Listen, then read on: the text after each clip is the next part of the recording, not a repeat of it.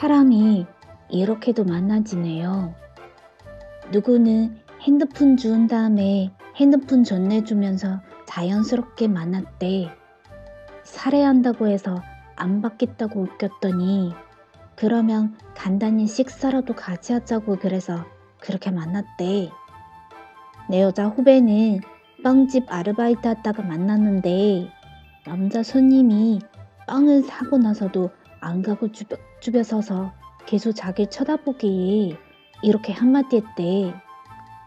저 7시면 끝나는데요.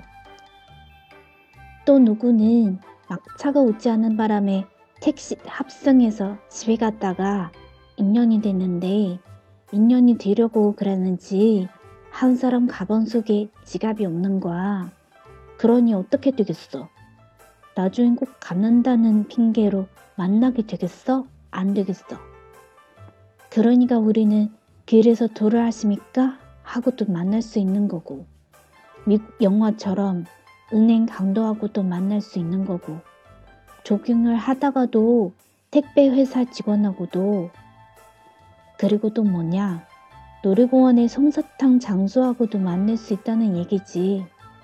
그러니까 우리가 누군가를 만날 수 있는 확률은 자기가 얼마나 간절하냐의 문제라기보다는 찾아온 그 몇 초 동안의 순간에 얼마나 충실하냐의 문제라고 봐.